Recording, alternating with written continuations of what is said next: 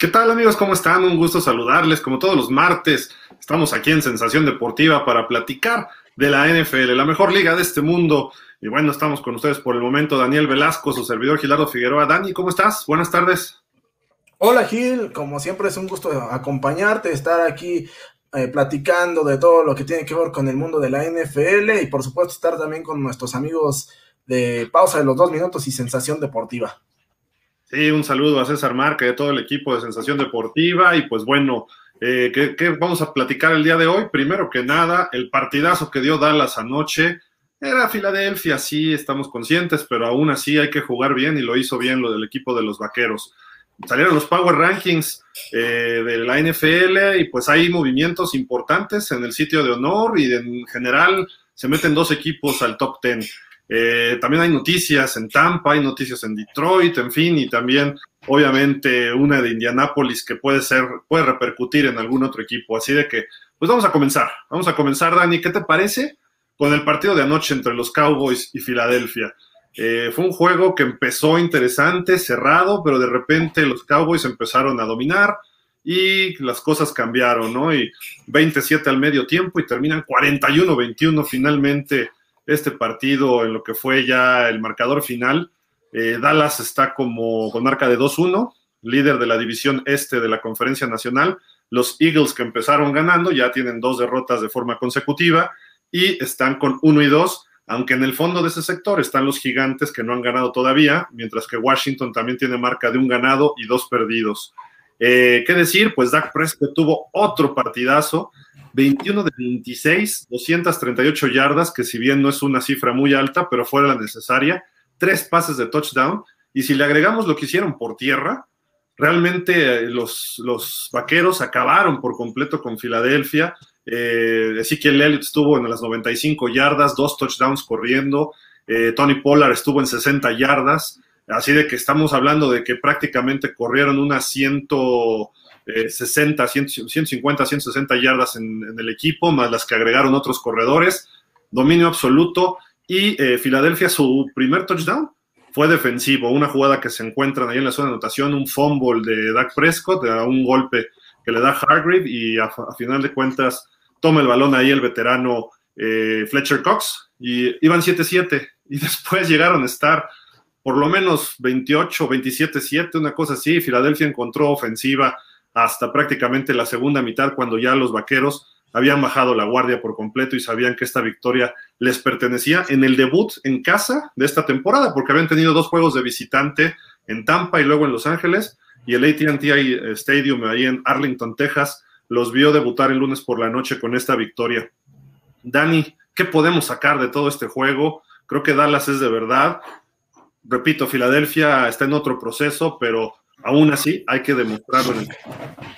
Bueno, yo creo que las conclusiones que debemos sacar de este partido son, son que primero, eh, Dak Prescott regresó y regresó en un muy buen nivel, eh, que este equipo de Dallas ha crecido considerablemente con respecto a la temporada pasada, especialmente en lo que se refiere a su unidad defensiva, que ayer pues eh, borró prácticamente todo el partido al, conjunto de Filadelfia. Realmente esos 21 puntos que consiguen las Águilas pues son un tanto engañosos, ¿no? Porque sobre todo los últimos 14 fueron ya en un momento del partido en el que pues el equipo de Dallas había bajado las revoluciones, prácticamente ya nada más estaba administrando la ventaja y, y realmente no, no, no reflejan eh, lo que fue el partido en, general, ¿no? Eh, y, por otro lado, también creo que lo que hay que señalar de este partido es que pues las águilas no están tan bien como los habíamos visto en la semana 1 contra Atlanta y que pues sí son evidentemente un equipo que está en una etapa completamente de reconstrucción. Eh, a, Jalen Hurts, a pesar de que es su segundo año en la NFL, pues queda claro que eh, todavía le falta, le falta madurar mucho. Eh, y aunque algunos comentarios que recibíamos ayer señalaban que este, este señor Trayvon Dix y Micah Parsons eran casi casi que una mentira, pues yo no coincido, me parece que eh, en esos dos muchachos Dallas tiene unas auténticas joyas a la defensiva y en especial el señor Micah Parsons que creo, eh, como bien señalabas ayer, Gil, puede ser un candidato a ser el novato defensivo del año. Sí, estuvo, estamos viendo dos jugadores que pueden cargar con el peso de esa defensiva y jovencitos. Uno de segundo año, como dijiste, Trevon, Trevon Dix, hermano de Stephon Dix, el receptor de los eh, Bills de Buffalo, y el caso de Micah Parsons, que está, está en plan grande. Obviamente, hay que señalar un factor. Está luciendo tanto porque hay dos linebackers estelares en, Dallas, entonces él se puede mover libremente por todos lados. Estamos hablando de Jalen Smith, que es un linebacker all pro, que ayer también estuvo vuelto loco, golpeando a medio mundo, corriendo, tacleando, estaba en todas las jugadas. Y el otro es Leighton Manderesh, que si bien se lesiona mucho, es un jugador muy consistente y es un jugador que siempre está en la jugada también, valga la redundancia. Está en la tacleada, está en el balón, eh, es muy rápido, incluso completa un pase por ahí con su ala cerrada, no recuerdo si fue Zach, eh, Ertz o Dallas Goddard, eh, Jalen Hurts, y estaba totalmente solo, y a campo abierto lo alcanzó Leighton Banderesh por ahí de la yarda 10, si no hubiera sido una anotación por parte de los Eagles ya en la segunda mitad. Esto demuestra que no, el ser linebacker no, no nada más es golpear a los corredores, sino también poder ir a cubrir pase y no necesariamente evitar el pase, pero sí evitar una anotación tacleando a campo abierto, ¿no? Entonces, estos dos veteranos ayudan a que Micah Parsons despegue. Luego, Dan Quinn trae jugadores veteranos de Atlanta en la defensiva secundaria y Trevon Dix, que está en su segundo año, pero primero bajo la, coordinación defensiva de Dan Quinn, cuadra perfecto porque los veteranos, si bien no son estelares, eh, como es el caso, bueno, hay, dos o tres jugadores ahí en la secundaria, eh, ayuda a que, a que Trevon Dix de repente despegue en su año de sophomore o su segundo año. Y por el otro lado está Malik Hooker, un veterano que llega de, Indianápolis. Entonces, lo que el problema de los Cowboys los años anteriores era la defensiva secundaria, lo resolvieron así esta temporada, ¿no? Entre jugadores jóvenes, veteranos, un coach nuevo, coordinador defensivo, y creo que los Cowboys están listos para competirle a los mejores equipos y no se trata de barbear a nadie porque sabemos que tenemos relación con Dallas Cowboys Fan Club México, con Cowboys Nation Sonora, etcétera, pero simple y sencillamente estos, estos Cowboys parece que sí son de verdad, a diferencia de años previos, ¿no? Incluso hace dos años, Dani, no sé si te acuerdas, empezaron 3-0 y terminaron quedándose fuera de la, de la postemporada porque el equipo no tenía esa profundidad, empiezan las lesiones, juegos más difíciles y se quedan fuera. Pero ahorita tienen dos juegos muy complicados para iniciar. Este de Filadelfia era el más sencillo y lo demostraron. Y los dos primeros se vieron como los equipos estelares que hay en la NFL. El caso de Tampa, que es el campeón, y el caso de los Chargers, que es un equipo que está listo para competir, ¿no? Entonces, creo que Dallas es de verdad. Aficionados de los Cowboys se deben sentir este, tranquilos porque este año no sabemos si van a ganar el Super Bowl, pero probablemente estén en playoffs si no ocurre otra tragedia de lesiones y cosas así, y el equipo sigue funcionando igual, ¿no? Esas son las, las cuestiones. Y Filadelfia está en su año uno con Nick Sirianni, el head coach, ¿no? Entonces, creo que, y Jalen Hurts es su primer año de titular desde la semana uno. Entonces, yo creo que este equipo en dos, tres años va a hacerla bien, Dani. Eh, pero de, cualquier forma, tuvimos un juego de ir y venir eh, anoche en Arlington, Texas, ¿no? Sí, de acuerdo. Fue, fue un juego bastante movido, sea como sea, a pesar de la diferencia en el marcador. Eh, fue un, juego en el que pudimos encontrar este, varias, eh, varias cuestiones. Ya decíamos lo bien que lo hizo Dallas, eh, lo mucho que le hace falta de juego todavía a Filadelfia. Y pues bueno, eh, en conclusión, este equipo de Dallas debe ser considerado un, no sé si candidato al 100, pero por lo menos sí un, un caballo negro el cual eh, tiene, que este, tiene, que atraer los ojos de los demás equipos porque le puede dar batalla absolutamente a todos, ¿no? Incluso lo vimos desde la semana 1 cuando enfrentaron a los Bucaneros, a quienes estuvieron cerca de ganarles. Sin duda, sin duda. Ahí están los Cowboys. Amigos, ustedes díganos si creen que los Cowboys estén para cosas grandes esta temporada. ¿Por qué no pensar en el Super Bowl? Ahorita vamos a platicar de los Power Rankings y vamos a ver dónde queda el equipo de los Cowboys, pero pues algo más para terminar el tema de Dallas o terminar el tema de la semana, semana 3, que fue, hubo cosas muy interesantes, dos, tres partidos muy buenos, este Dani. Eh, ¿qué, qué, nos queda así ya último por decir de esta semana 3? Pues mira, yo creo que el partido eh, de la semana creo que debería ser ese juego entre eh, los Rams y los Bucaneros, porque al final de cuentas nos deja como aprendizaje que estos, estos Rams están en plan grande. Es cierto, todavía es muy temprano en la temporada, pero derrotaron con cierta autoridad al equipo campeón. En el marcador solamente fueron 10 puntos, pero eh, las sensaciones que dejó ese partido era que, que estos Rams están pues muy por encima de lo que a lo mejor en un principio de la temporada teníamos expectativas. Eh, otro, bueno, como, como jugador en particular, yo me quedaría pues definitivamente con el señor Aaron Rodgers, que después de lo que hizo el domingo por la noche, eh, pues no se le puede cuestionar absolutamente nada, digo, más allá de las actitudes que luego, luego tiene, pero con 37 segundos eh, llevar a su equipo a la victoria, pues eso solamente es algo que un jugador estelar y prácticamente de Salón de la Fama puede hacer. Y como jugada eh, en particular, pues eh, me tengo que quedar con ese gol de campo de 66 yardas de Justin Tucker, que es el, eh, un nuevo récord en la historia de, la liga. Sí, impresionante, y con eso gana el partido a Detroit el equipo de Baltimore, así de que bueno, pues por ahí tenemos una muy buena semana número 4.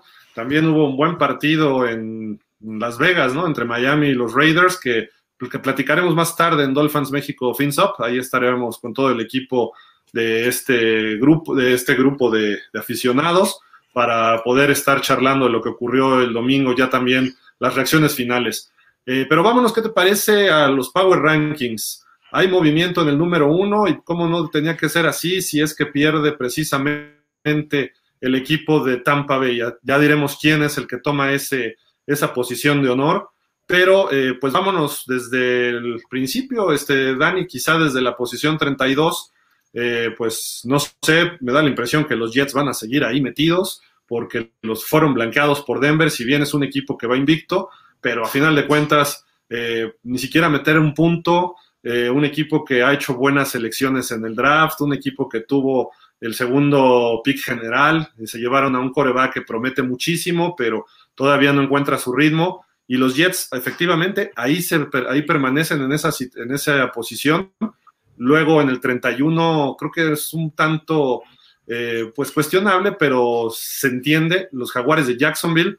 En el 30 los gigantes, un equipo con mucho talento, pero está rezagado ahí sin ganar. Está tres jugadas, bueno, juegos muy cerrados, pues ha perdido los tres, dos por la patada en últimos segundos, así que se me hace un poco injusto. Luego Chicago en el 29, el 28 los Texans, 27 Detroit, 26 Indianapolis y 25 son los halcones de Atlanta. ¿Estás totalmente de acuerdo con esto, Dani, o crees que debería haber algún movimiento en estas posiciones? Pues mira, eh, la verdad es que a veces yo no entiendo, no, entiendo del todo estas, eh, estos rankings, pero bueno, al menos en la parte baja creo que más allá de los de las sensaciones que puedan haber generado algunos de estos equipos, digo, realmente eh, no hay mucho que debatir, ¿no? Porque, eh, pues para algunos los Jets estarán en, la última posición, eh, para otros los Jaguars, para otros los Falcons, o, los, o, los, mismos Giants, ¿no? No sé, eh, en términos generales, pues todos estos equipos están atravesando un, mal momento y, pues bueno, algunos eh, con una eh, sensación un poquito peor, sobre todo tomando en cuenta el momento en el que se encuentran, ¿no? Por ejemplo, el caso de, de los Osos de Chicago, creo que pues su reconstrucción va mucho más adelante que, por ejemplo la de los Jets y la de, y la de los Jaguars, por lo que para ellos creo que sí debería ser mucho más preocupante estar en esa posición número 29, al igual que los, que los gigantes de Nueva York que están en, la posición 30, ¿no? Em, quizás sorprende que los Texans en este momento estén en el 28, eh, porque creo que a principio de temporada todo el mundo los dábamos, y quizás durante toda la temporada los íbamos a dar como en el número 32. Eh, pero de ahí en fuera, digo, poco y, nada que, brinque, ¿no? Creo que realmente los brincos van a empezar a, surgir eh, probablemente del 15 en adelante. Sí, sí hubo movimientos ahí en la parte alta del, eh, de lo que se refiere al Power Ranking. Y pues yo aquí nada más destacaría que creo que Indianapolis no es tan mal equipo como para en 26, si bien no ha ganado, le ha dado mucha batalla a los Rams, que es un equipo que va invicto, y la semana pasada estuvo muy metido en el juego con los Titanes. Creo que este equipo es peligroso, a pesar de que traiga un 0-3. Y mismo caso de los Gigantes. Los Gigantes están muy cerca. Eh, está jugando bien su coreback, que era el problema el año pasado. Entonces, si los demás se ponen las pilas, cuidado, porque este equipo puede, puede darle sorpresa a varios y en dos semanas juegan contra los, los Cowboys, no creo que, ahorita no creo que sea conveniente encontrarte ni a los potros ni a los gigantes en el camino, pero esa es mi, opinión, aunque traigan 0-3. Posición 24, el equipo de Washington. Posición 23 están los Patriotas de Nueva Inglaterra. En el 22, Filadelfia. En el 21 está Miami.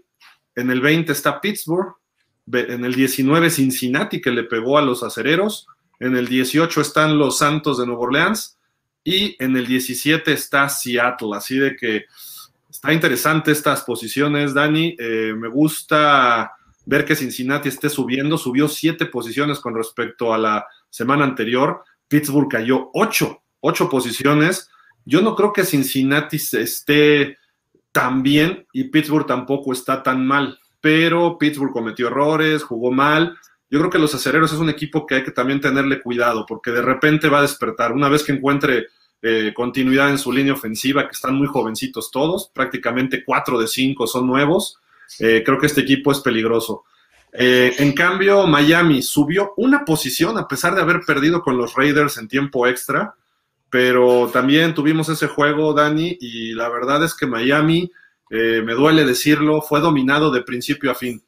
Eh, sí iban 14-0 los Dolphins, dos situaciones regaladas por los Raiders, pero si ves las estadísticas, te hicieron 500 yardas totales, ok, en cinco cuartos, pero te lanzaron 400 yardas el coreback, te corrieron relativamente bien en los momentos importantes una anotación de tu defensiva, que bueno, no puedes depender de eso 100%. Te regalaron prácticamente otros puntos, que salieron siete afortunadamente para los Dolphins, pero pues John Gruden se la juega en su territorio contra una defensiva, que eso sí tiene Miami muy sólida, no hace el primero y diez, y de ahí Miami avanza un campo corto de 34 yardas, una cosa así para anotar. Eh, y una sola jugada que se escapó 24 yardas uno de sus corredores. Y todo el partido los Raiders estuvieron trabajando, movían el balón como querían, por donde querían, igual que la semana previa lo hizo Buffalo. Y en la semana 1 Miami ganó de milagro a los Patriotas, ¿eh? gracias a una jugada defensiva, que ese es el fuerte de, Miami. Yo entiendo que juegan las tres partes, ¿no? Ofensiva, defensiva y equipos especiales, pero en la NFL actual necesitas que la ofensiva gane. Y creo que Miami está careciendo de eso. Mismo caso que los acereros. No sé si tú veas lo mismo o a lo mejor a lo mejor yo lo estoy viendo más radical porque son equipos que, interesan mucho en México, ¿no? Sí, este, digo, realmente para causa tanto de los Steelers como de los Dolphins, la ofensiva no se ha visto eh, del todo bien. Eh, incluso Gil, no sé si sea solamente mi impresión, pero a pesar de que Jacoby Brissett no es la gran, la gran maravilla, siento que la ofensiva eh, se ha visto mejor con, con, él que lo que se estaba viendo con Tua. Este, entonces no sé si sea momento de empezar a pensar en, en, hacer algo con, con el ex jugador de Alabama. Eh, por otro lado, eh, pues estas águilas de Filadelfia que están en la posición 22, pero la verdad es que las sensaciones que han dejado, eh, o bueno, para las sensaciones que han dejado, creo que el ranking está muy, muy elevado. Digo, no, yo no los veo realmente por encima del Washington Football Team, a pesar de que tienen la misma marca, creo que el Washington Football Team es un mucho mejor equipo, este, y yo los pondría este, por, por debajo, ¿no? Y, evidentemente por debajo de los, de los Patriotas de Nueva Inglaterra. Pero bueno, ahí es cuando ya empezamos a ver algunos brincos, eh, como lo que hablábamos, ¿no? Y justamente hablando de esos brincos, eh, pues está, bueno, hasta el momento el creo más llamativo es eh, que en la posición 17 decías que está el equipo de Seattle y en el 18 están los Santos de Nueva Orleans, siendo que los, los Seahawks tienen marca de 1-2 y los Santos tienen marca de 2-1. Este, y, y, en una liga en donde los números cuentan tanto, pues de pronto no se entienden este tipo de cuestiones. Sí, totalmente de acuerdo contigo. ¿eh? Yo creo que los Santos tuvieron un mal partido ante Carolina, sí. No viajaron, hay que recordar, no viajaron ocho coaches por protocolo del COVID. Entonces, por eso también fueron vapuleados por el equipo de Carolina. Pero le ganaron a Green Bay y le ganaron esta semana los Patriotas en Nueva Inglaterra. Así de que creo que es tiempo de empezar a darle su, su reconocimiento a los muchachos de Sean Payton, ¿no? Que es un buen coach, que está sacándole jugo a Jamis Winston, este coreback está tomando las riendas después de la era de Drew Brees. Entonces, ojo con Nuevo Orleans, ¿eh? creo que este equipo puede seguir creciendo y mientras más se sienta enganchado o con confianza y en ritmo Winston, los Saints van a ir mejorando. Sí perdieron mucho talento también en la defensiva, pero este equipo va a seguir, va a seguir avanzando un poquitín. Pero vámonos ahora sí que con los 16 mejores según la NFL. En la posición 16, los vikingos que por fin ganaron y ganaron convincentes sobre Seattle. ¿eh? Eso hay, que señalarlo, dieron un brinco de ocho lugares.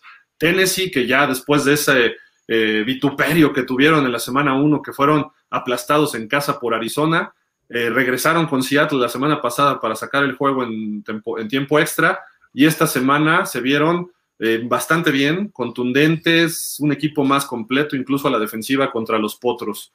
Luego en la posición 14, Dallas, que brinca tres posiciones. Yo lo tendría más arriba a los Cowboys, pero bueno, ahorita platicamos. Carolina en la 13 y brincó cinco posiciones. Por Dios, le ganó a Houston.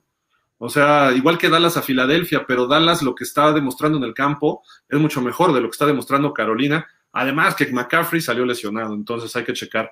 El que sí me gusta es Denver, que está en la posición 12, aunque yo le daría un poquito más también. Arizona en el 11, que sigue invicto. Los Chargers, que dieron un muy buen partido y fueron a Kansas City a ganarle a los Chiefs, están en la 10, dieron un brinco de cuatro lugares. Los Raiders brincaron dos lugares para llegar a la posición 9. Dani, ¿qué tienes que comentar al respecto? Eh, bueno, eh, pues de esto pienso que los Cardinals están siendo muy, pero muy menospreciados. Digo, a pesar de que ganaron, eh, bajaron un puesto en el ranking, algo que me parece absolutamente incomprensible. Eh, las Panteras y, los Broncos, eh, bueno, más, creo que más las Panteras siendo hasta el momento la sorpresa de la temporada. Dallas ya viéndose, pues como decíamos, ¿no? Un equipo mucho más sólido, mucho más estructurado, eh, que creo que quizá debería estar un poquito más arriba. Y, bueno, los Titanes de Tennessee, que, que, bueno, también han ido encontrando nuevamente ese, ese buen paso.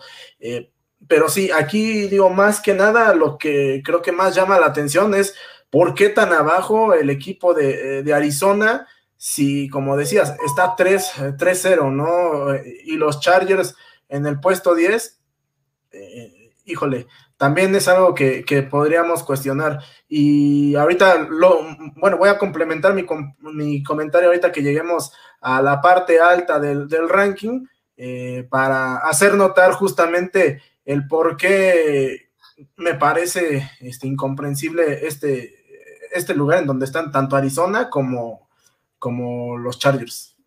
Sin duda, sin duda. Y creo que pues ahorita vámonos ya con los ocho mejores.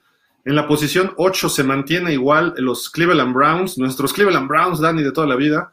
Eh, le ganaron a Chicago y trajeron rebotando por todo el First Energy Stadium de Cleveland al señor Justin Fields, que dice que la NFL no está tan rápida como él, él lo cree. Pues imagínate si estuviera rápida, ¿no? Luego en la posición 7 se mantiene ahí San Francisco, que pues los, lo iban dominando, regresa y pues por poco y saca el partido, se le apareció por ahí el diablillo que se llama Aaron Rodgers. Posición 6, bajó cuatro lugares, Kansas City, por la derrota en casa ante los eh, Chargers. y creo que hay que señalar algo, ¿no? Dos derrotas seguidas, ya tiene dos en tres partidos de la temporada y la campaña anterior perdieron dos en 16 juegos, ¿no? Así de que ya igualó su marca de derrotas en apenas tan solo tres partidos. Baltimore cae dos lugares y se pone en la posición 5. Mientras tanto, Buffalo, que se vio contundente contra Washington también, sube un lugar y se pone en la posición cuarta. Green Bay está en la tercera, dio otro brinco de tres lugares y muy merecido con esa victoria sobre los 49ers. Y en la posición 2, los campeones bucaneros con esa derrota ante los Rams, que como se habrán dado cuenta es el único equipo que no hemos mencionado, dio un brinco de tres, estaba en el cuarto y está en el sitio de honor. ¿Serán los Rams el mejor equipo en la NFL, Dani? Mira, yo creo que hoy por hoy a lo eh, puede, puede ser, ¿no? Y pues tan es así que el partido en el que tenían que demostrarlo era justamente contra el campeón reinante.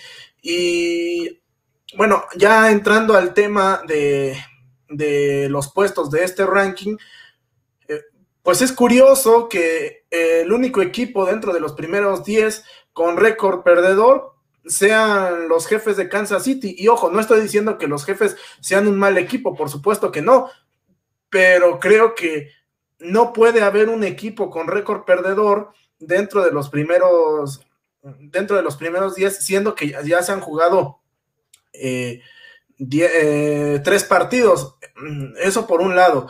Eh, por otro lado, pues, ¿cómo puede estar el equipo de los Chargers en el número 10 y los jefes en el 6, siendo que los Chargers le ganaron a, los jefes?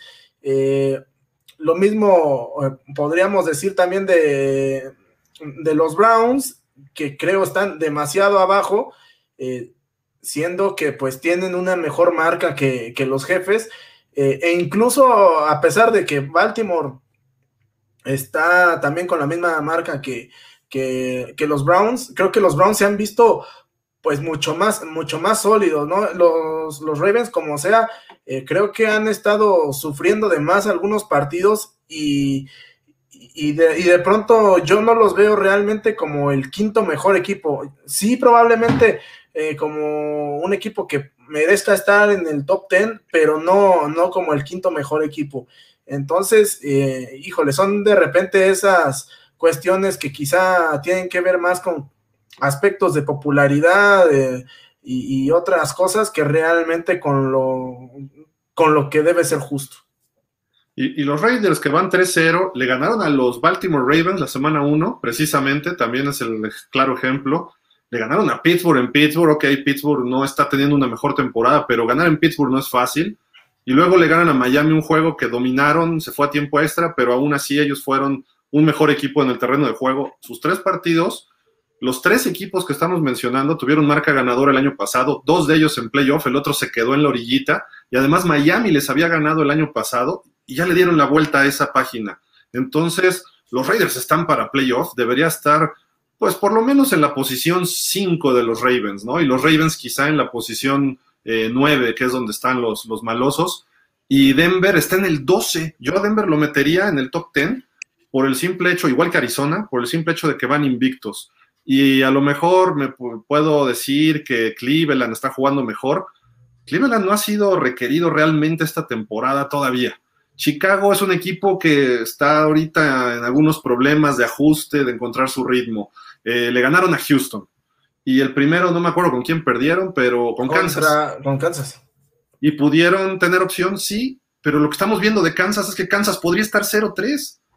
Y los Cleveland Browns fue una jugada que se alocó al final Baker Mayfield, pero aún así tampoco me espantan mucho los, los, los Chiefs. En caso de que hubiera ganado Cleveland, tampoco creo que sea una victoria como para decir, le ganamos al mejor Kansas de los últimos tres años, ¿no? Entonces creo que por ahí eh, los Browns podrían estar un poquito más abajo de los equipos invictos, pero no sé ustedes, díganme amigos, a lo mejor es apreciación nada más, pero eh, y tratan de mantener un poco lo que desde el principio de temporada estaban diciendo en los Power Rankings. A mi gusto, yo veo a los Raiders jugando mejor que Kansas, a los Chargers que ya le ganaron y a Denver. Tan es así que van hasta el fondo de la división. No dudo que Kansas pueda remontar, pero aparte tienen otro problemita. Estuvo internado el domingo saliendo el partido Andy Reid, ya salió, está estable, no sabemos qué tiene, fue supuestamente por cuestiones de precaución, a lo mejor le dan una semana de descanso al head coach de los Chiefs y pues eso puede afectar al equipo en otro, en otro partido, que, el siguiente partido, que ahorita checamos contra quién es, pero ojo, los Chiefs no están jugando a lo que esperamos de ellos desde el inicio de la temporada, ¿no? No sé, a lo mejor yo estoy viendo otra cosa, Dani, pero no son los mismos Chiefs que llegaron a los últimos dos Super Bowls. Sí, no, definitivamente, definitivamente, este, eh, pero bueno, Gil, eh, no, aún así no podemos descartarlos. Creo que es un equipo que pues está pasando nada más por un pequeño bache. Yo todavía no llamaría crisis lo que está sucediendo en Kansas City. Eh, creo que estos Chiefs van a, van a regresar, pero sí, no, no, no con el mismo poder ni con la misma fuerza de los últimos años. Sí, a lo mejor ni, digo, como está la división, van a tener que talacharle un poquito, ¿eh? o sea, no va a ser nada fácil para ellos. No estoy diciendo que se queden fuera de playoff, pero como se ve hasta ahorita, sería el equipo que no estaría en playoff de esa división y sería el del fondo. Entonces, van a tener que trabajar en serio y sobre todo ganar esos duelos divisionales a los Raiders, a Denver. Ya perdieron uno con Chargers, no se pueden dar el lujo de tener otra, otro descalabro divisional por ahí. Pero bueno, ahí está el Power Ranking. Díganos ustedes, amigos, si están de acuerdo. Vamos a leer unos comentarios. Dani, ¿te parece? Vamos. Mira, pues. Acá está nuestro buen amigo Rafael Rangel. Dice Rafael Rangel, saludos caballeros, excelente tarde, muy buena transmisión la de ayer. Muchas gracias, Rafa. Pues ahí vimos que estuviste al pendiente. Eh, qué bueno que te gustó la transmisión. Creo que los vaqueros están para algo importante esta temporada, sí, sí, yo también, yo también creo. Y ve lo que nos dice Rafael. De acuerdo, Dolphin sobrevalorado. Si me preocupa el regreso de Tua, porque no veo que represente una mejora para el equipo. Pues sí, es lo que estábamos comentando. Sí, sí, adelante, Dani, adelante. Eh, y dice también eh, Ivonne Fregoso, saludos, saludos Ivonne, te mandamos un saludo. Y luego Jorge Fergadís, Ram se ve muy fuerte. Cafés no terminan de convencer y Kansas creo que estaba acostumbrado a solo jugar a 100 dos cuartos. Ahora ya no les alcanza. Eso es cierto, eso es cierto. Podían ir este, pues campechaneando el partido y de repente se aplicaba Mahomes y le daban la vuelta a los partidos. Lo vimos en los playoffs de hace dos años. Iban perdiendo 24-0 con Houston, con Deshaun Watson, el gran Deshaun Watson, y le dieron la vuelta y ganaron, terminaron, ¿qué? 51-31. fue una cosa brutal lo que hizo Patrick Mahomes en esa ronda divisional. La semana siguiente iban perdiendo 10-0 y luego 17-7 ante Tennessee y terminan ganando ese marcador, si no me acuerdo, pero fue también como por 15 o 20 puntos, una cosa así. Entonces los, los Chiefs no están ahorita en lo que ellos hemos, lo que hemos visto de ellos en los años anteriores. La campaña anterior ya perdieron con los, los Raiders, ¿eh? Y perdieron en casa. Entonces los Raiders, y el otro partido estuvieron a punto de perderlo con los Raiders ahí en Las Vegas. Estuvieron a punto de perder con los Chargers en Los Ángeles. Hace dos años estuvieron eh, muy mal, de hecho salió lesionado Mahomes ante Denver en un lunes por la noche. Entonces, si vemos la división, creo que se les va a complicar esta temporada. Mm, repito, no sé si vayan a estar en playoff o no, yo creo que sí tienen el talento para hacerlo, pero no va a ser nada, nada fácil este 2021 para los Chiefs. Y mira, también dice Jorge, buena tarde Gil, se habla de la maravilla de Herbert. Bueno, yo lo había dicho desde hace tres años, ¿no? Que ojalá en Miami se hubiera llevado este jugador, pero bueno, no pasa nada, eso ya ocurrió. Eh, eligieron a Tua, Herbert se le veía el talento y ha tenido el coach adecuado y ahorita tiene el equipo adecuado. El año pasado, sin tener una buena línea ofensiva, rompió récords de novato. Este año, en su segundo, se está viendo como un coreback verdaderamente veterano y está demostrándolo y tiene los Chargers 2-1 y creo que pudieran ir 3-0, ¿eh? Sí, sí, sí, sí, creo que podrían ir 3-0. Eh, ¿Te gusta más el inicio de Herbert que lo que fue en su momento el inicio de Felipe Ríos Gil? Felipe Ríos. Por supuesto, Justin Herbert en su segundo partido en la NFL ya lo metieron de titular por una razón extraña, ¿no? De que un médico le hizo algo, una, creo que hasta le perforó el pulmón a Tarot Taylor el año pasado en los Chargers y le tocó abrir contra el campeón que era Kansas City Y de ahí se ha visto, y tuvo el partido 20-13 en el cuarto cuarto y en los últimos minutos, y Mahomes tuvo que hacer milagros para empatar, y luego en tiempo extra movió al equipo Mahomes en su primera serie y ganaron, ¿no? En la segunda, me parece, y lograron ganar. Eh, dices, para un novato que estaba debutando, enfrentarse al campeón y que jugara así, sin tantos errores, fue fenomenal. Luego se echó shootouts contra Drew Brees, shootouts contra Brady y los estaba ganando. Tuvieron que los veteranos eh, trabajarle en serio para sacar esos partidos. Eh, sí hubo una paliza contra los Chargers que se la propinó Belichick y su gente, un 45-0, pero lo que hizo Herbert el año pasado es caso aparte. Yo, he visto solamente dos novatos jugar a ese nivel y quizá un, poquito abajo. Uno fue Dan Marino de Miami, que tuvo, tenía el equipo para hacerlo y se demostró que tenía capacidades eh, superiores. Y Big Ben Roethlisberger, que también llegó a un equipo que estaba armado y nunca perdió en la temporada. Puso a Pittsburgh con la mejor marca que ha tenido en su historia, un 15-1. Llegaron a la final de conferencia y ahí pues sacó lo novato, lo chamaqueó Bill Belichick y Tom Brady y aún así dio algo de batalla en esa final. Entonces, Justin Herbert está a ese nivel y estamos hablando de dos corebacks. Digo, Big Ben probablemente termine en el Hall of Fame. Creo yo que, bueno, Dan Marino está en el Hall of Fame, rompió muchos récords. Ya no tiene que ver ahí si ganas o no Super Bowls, sino el talento que trae ese jugador y lo que inspira a un equipo, ¿no? De acuerdo, de acuerdo. Y, Rivers tuvo que pasar banca, ¿no? Detrás de Drew Brees. Aunque fue muy bueno Rivers, le tocaron los mejores años con un gran equipo de los Chargers. Eh, ya de veterano pudo demostrar algo más de experiencia, pero pues lo vimos hace dos años con los Chargers. Él fue culpable de muchas derrotas de, de, en Los Ángeles. Y el año pasado jugó bien, pero tenía un equipo muy bueno en Indianápolis. Y por poco le pegan a Búfalo si me comparas los, los inicios, pues obviamente Philip Rivers tardó en ser titular. Cuando llega un fenómeno, eh, o sea, como Justin Herbert, va a entrar a jugar de titular muy pronto. Y Philip Rivers tuvo que esperar a que Drew Brees se fuera a otro lado o que se lesionara, ¿no? Entonces, ahí se compara un poquito la, diferencia entre estos dos corebacks.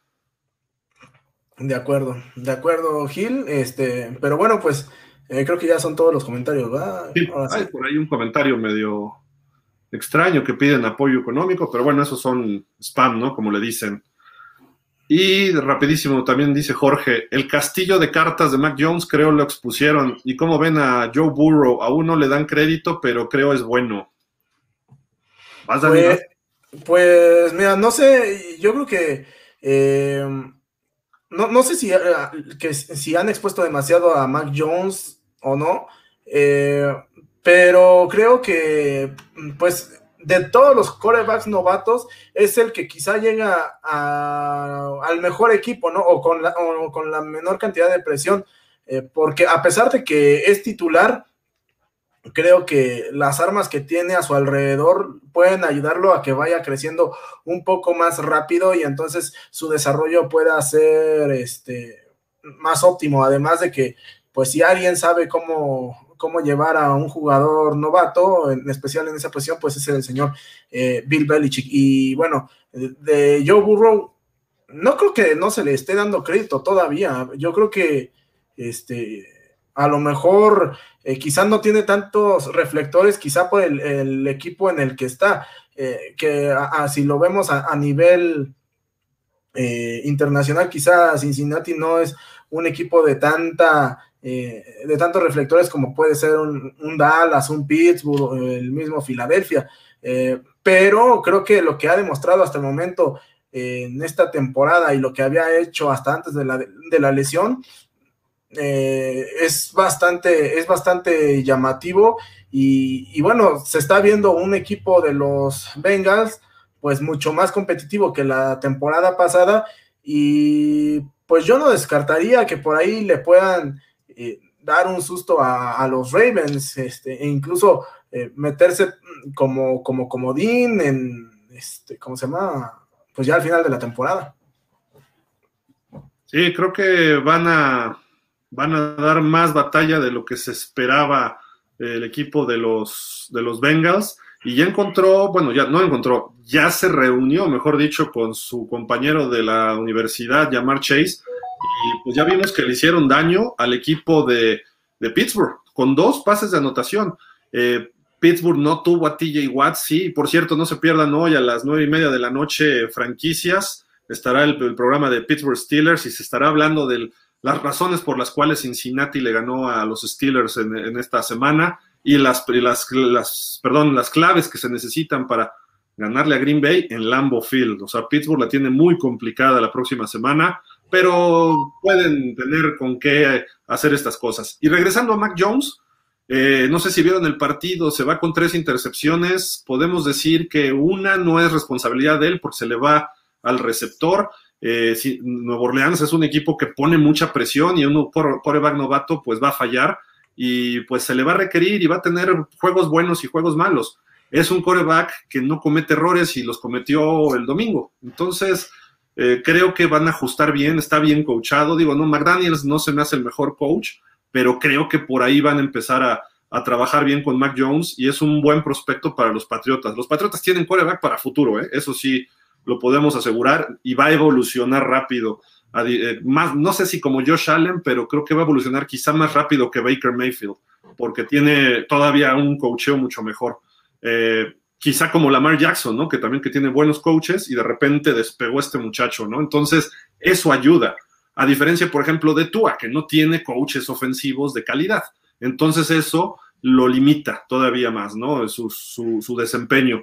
El caso de Justin Herbert, tú ha tenido buenos asistentes ofensivos y eso le ha, eh, eh, ¿cómo se dice? Eh, pues lanzado o proyectado su carrera rápido hacia arriba, ¿no? Entonces, el, el, asunto es ese, de que Mac Jones, vamos a escuchar de él hablar bastante, y Joe Burrow, pues tiene el talento. Y es cuestión de que esté sano y el equipo va a empezar a funcionar alrededor de él. Es de esos quarterbacks que traen ese talento. Y va a pasar lo mismo con Trevor Lawrence. Trevor Lawrence, nada más que se establezca, de repente los Jaguars van a empezar a jugar 10 veces mejor. Trevor Lawrence y Joe Burrow son talentos como Andrew Locke, como Peyton Manning, como John Elway, de esas primeras rondas globales que tienen esa capacidad de cargar con un equipo. Eh, son eh, no élite, sino lo que le sigue desde colegial, desde high school, ahí van. Entonces, eh, en la NFL actual, con un core, cuando tienes un coreback así, vas a empezar a ganar partidos. Pues sí, y esperemos que en el caso de los Jaguars sea pronto. Y bueno, justamente ahorita que hablabas de esos dos, el próximo jueves van a enfrentarse Joe Burrow y Trevor Lawrence y se los estaremos comentando el próximo jueves aquí en pausa de los dos minutos. tenemos más comentarios como, como dicen los muchachos, nada más, ¿eh? Sin llorar, Dani, sin llorar. no, no, no, para nada. Para nada, este, mira, Emanuel nos dice, saludos Gil y Dani, saludos Emma. Eh, ¿Es Emanuel? ¿No se apellida Bustamante? Pero creo que, pero creo que en el Facebook es Ramírez, el, el buen Emma. Ah, ok, ok. Saludos, Emma. Eh, ¿Creen que Newton tenga equipo el próximo mes? Pues. pues puede ser como quién te gustaría que lo reclutara también, ¿no? Ah, mira, sí, sí soy, sí soy Emanuel. ok, perdón, Emanuel, no, no me sabía tu segundo apellido. ¿Tú cómo ves, Dani? ¿Crees que Newton tenga chamba eh, en octubre? Bueno, el mes que entra ya. Digo, esta semana cambió. Esta semana, yo creo que sí. Yo, o sea, yo creo que puede ser, este, eh, por ahí, igual en una, en una situación desesperada, eh, pues mira, no lo quería decir, ya lo dijo Emanuel. Dice que, a Miami. No, pero, pero es Jorge, es Jorge. Mira. Ah, sí, es Jorge, Jorge, perdón. Jorge Fregadiz. No creo que fuera una solución, ¿eh? Porque ya Newton tampoco es el Newton MVP del 2015. Creo que sí tiene algunos talentos, pero su juego aéreo no es el mejor. Yo prefiero a Brissett, ¿no? porque Brissett tiene un juego más completo. Eh, los golpes que le han dado en dos partidos que ha visto acción ha sobrevivido y eso es importante. Y Cam Newton ya también trae problemas de lesiones, ya está grande. Entonces, no sé, yo creo que Brissett, si en caso de que no, que Tua se pierda muchos juegos y Brissett toma ritmo, ritmo, lo decía Dani, a lo mejor te quedas con Brissett el resto de la temporada, depende qué pase con Tua, ¿no? Mucho también por ahí. Ah, y dice Manuel, Pittsburgh. Oh. Ahí está. O Washington. Washington pudiera ser por la conexión con Ron Rivera. Eh, y ahí hay mucho talento. Y, por ejemplo, Pittsburgh, pues está Big Ben, y si no está Big Ben, está Rudolph, y si no está Rudolph, está Haskins. Digo, Haskins ha, dejado mucho que desear en su carrera, precisamente con Washington antes, pero son jugadores jóvenes que tienes que dejarlos crecer. Más o menos Rudolph es como Brissett de esa generación, quizá un poco más joven. Entonces, no lo ha hecho del todo mal Rudolph cuando ha jugado. O sea, no le puedes exigir que sea lo mismo que Big Ben. Entonces, ha tenido partidos buenos. Creo que le ganó a Cincinnati un partido hace dos años. Luego se metió en broncas con Cleveland, ¿no? Lo del cascazo, pero pues Haskins puede ser esa promesa si lo está bien coachado, y, y coachado me refiero acá, entonces ese tipo de cosas puede ayudarle a Pittsburgh y tener un quarterback también en los próximos años. Mira, también Miami eh, coincide Emanuel y Jorge dice, Gil, pero ¿no crees que les falta a ese jugador que los prenda y los regañe?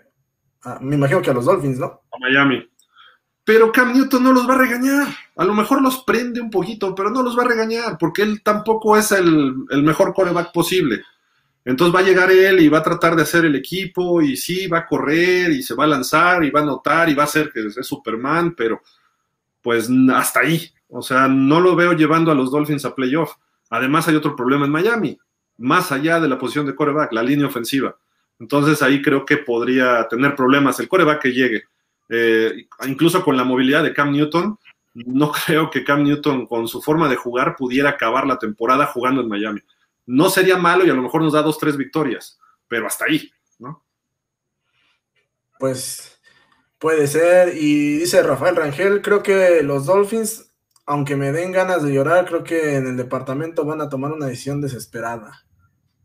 Esperemos que no se desesperen, ¿no? o sea, valga la redundancia un poquito, porque si se desesperan, no va a funcionar. Tienen que irse con Brissett y si no tienen ahí otro coreback. Si ya vienen más lesiones, ahí sí, pues tienes que tomar medidas emergentes. Pero hasta ahí, ¿no? Igual Pittsburgh, tienen que resistir. No son malos equipos en sí, pero es, más, yo veo a Pittsburgh y a Miami ahorita un espejo. Pittsburgh no tiene línea ofensiva como tenía en otros años, ¿no? Miami no la tiene desde hace muchos, pero eh, ahorita Pittsburgh está como Miami en ese sentido. La única diferencia es que tienen a Big Ben, que Big Ben puede resolver varios partidos. Miami ahorita todavía no encuentra la posición de coreback. Además, tienen un corredor que es novato, pero promete mucho como Najee Harris. Entonces, Pittsburgh creo que pueda responder pronto.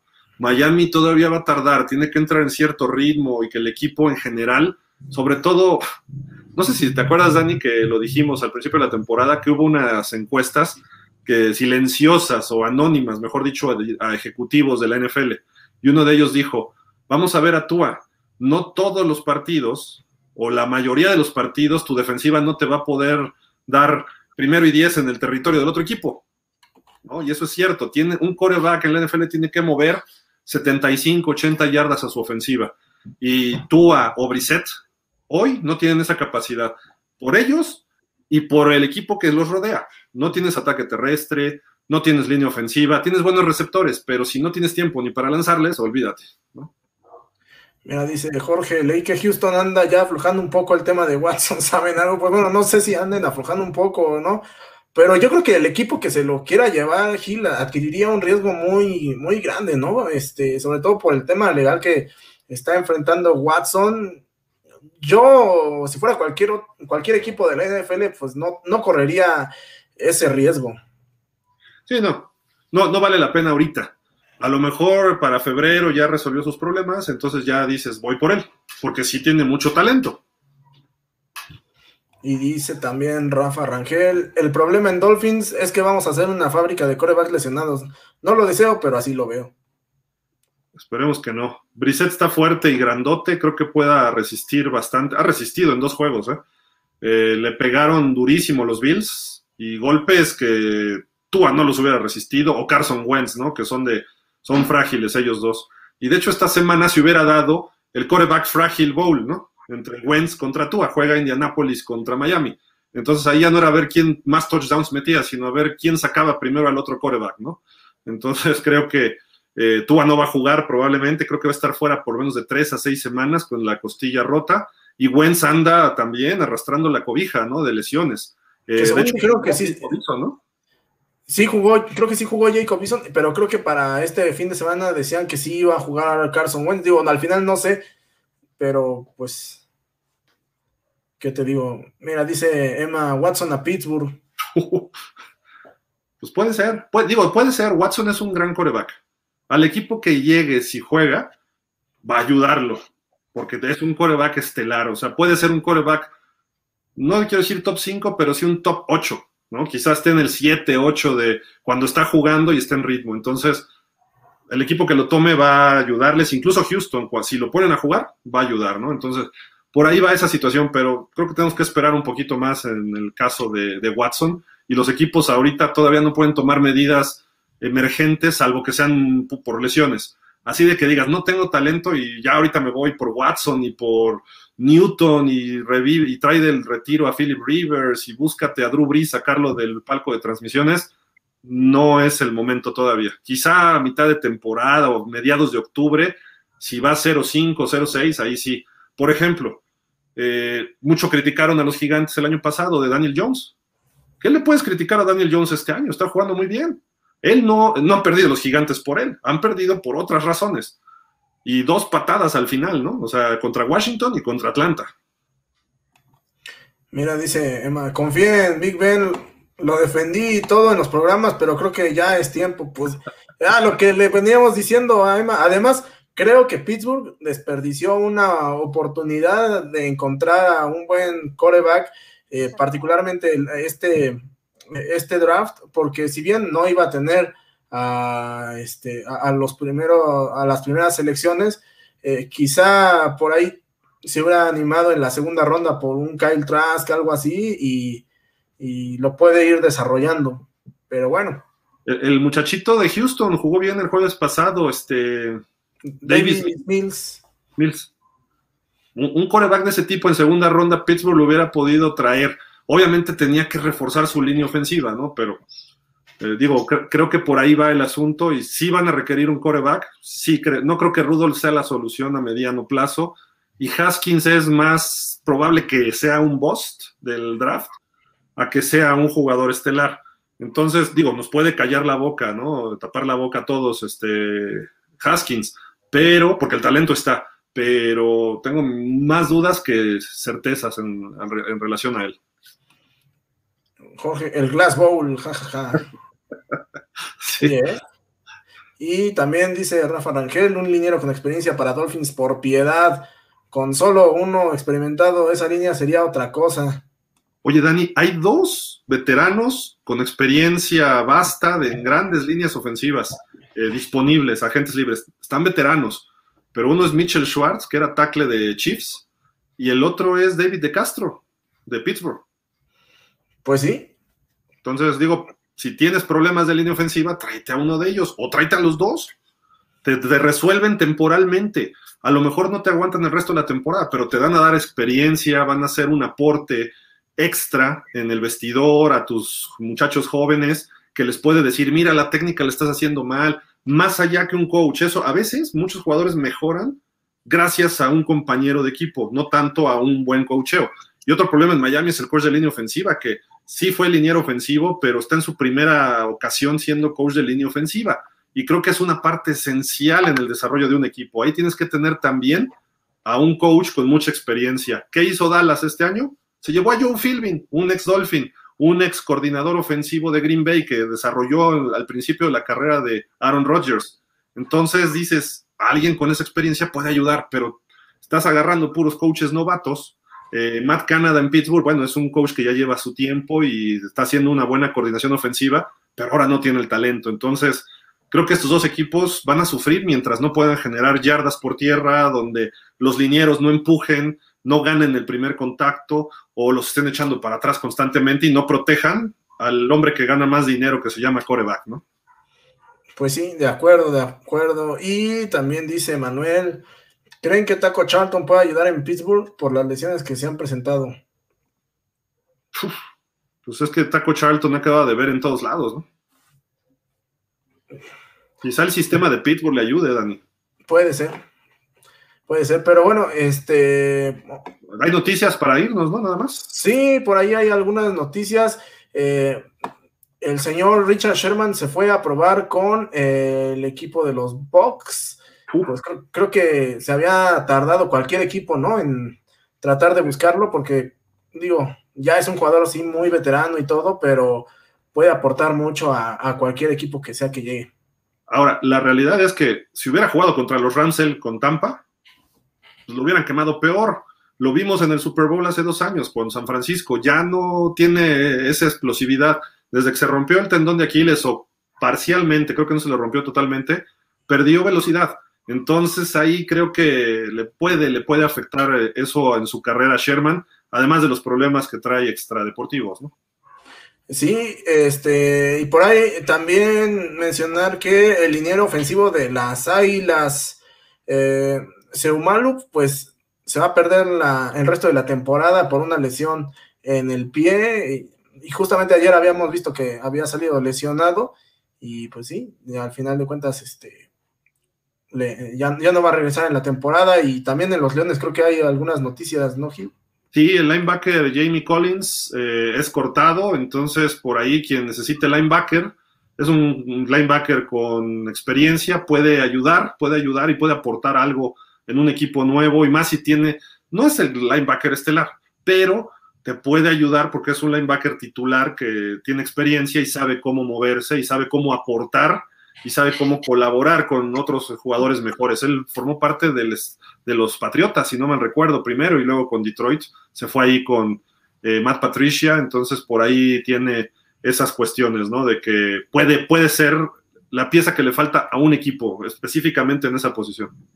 Sí, sí, sí. Oye, ¿y cómo ves lo de Marlon Mack? Que ya eh, de común acuerdo con los, eh, con los Colts, pues van a buscar un trade por él. Sí, interesante, pero es que tienen dos corredores jovencitos, ¿no? Se especulaba mucho el año pasado que salía Marlon Mack. Tienen a, ¿cómo se llama? Heinz. Heinz y, Jonathan Taylor. Híjole, esos dos creo que te van a dar cuatro años entre los dos, te pueden dar hasta más, ¿no? Multiplícalo por seis, se pueden convertir en el Ezekiel Elliott y Tony Pollard, y lo han hecho.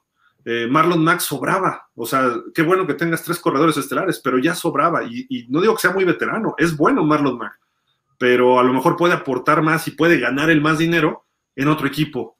Y es seguramente lo que le dijo a los Colts, oye, pues es que aquí tienes a, Jonathan Taylor y a Hines, entonces yo necesito, eh, pues yo puedo ser corredor titular en un equipo y pudiera ser en Miami, pudiera aportar a Pittsburgh, pudiera aportar a lo mejor a los Raiders que han tenido lesiones, San Francisco, que todos sus corredores han caído, ¿no? O sea, puede ser ese jugador que llegue a, o los Rams, es otro que también ha tenido lesiones, ¿no? De acuerdo, de acuerdo, este. Y dice Emma. Ah, ya, todo, todo, quiere acaparar, Emma, ¿no? Ya, ya, por Dios, Emma. Dani, pues algo más o ya nos vamos. No, pues este, muchas gracias Gil y pues como siempre un gusto estar aquí contigo y con nuestros amigos de Sensación Deportiva y pues nos vemos el próximo jueves. Sí, sin duda. Y hablando de Pittsburgh, rápido, el reporte dice que Chuguama Okarofor está en protocolo de conmoción, eso a ver si no termina en que no juegue la próxima semana.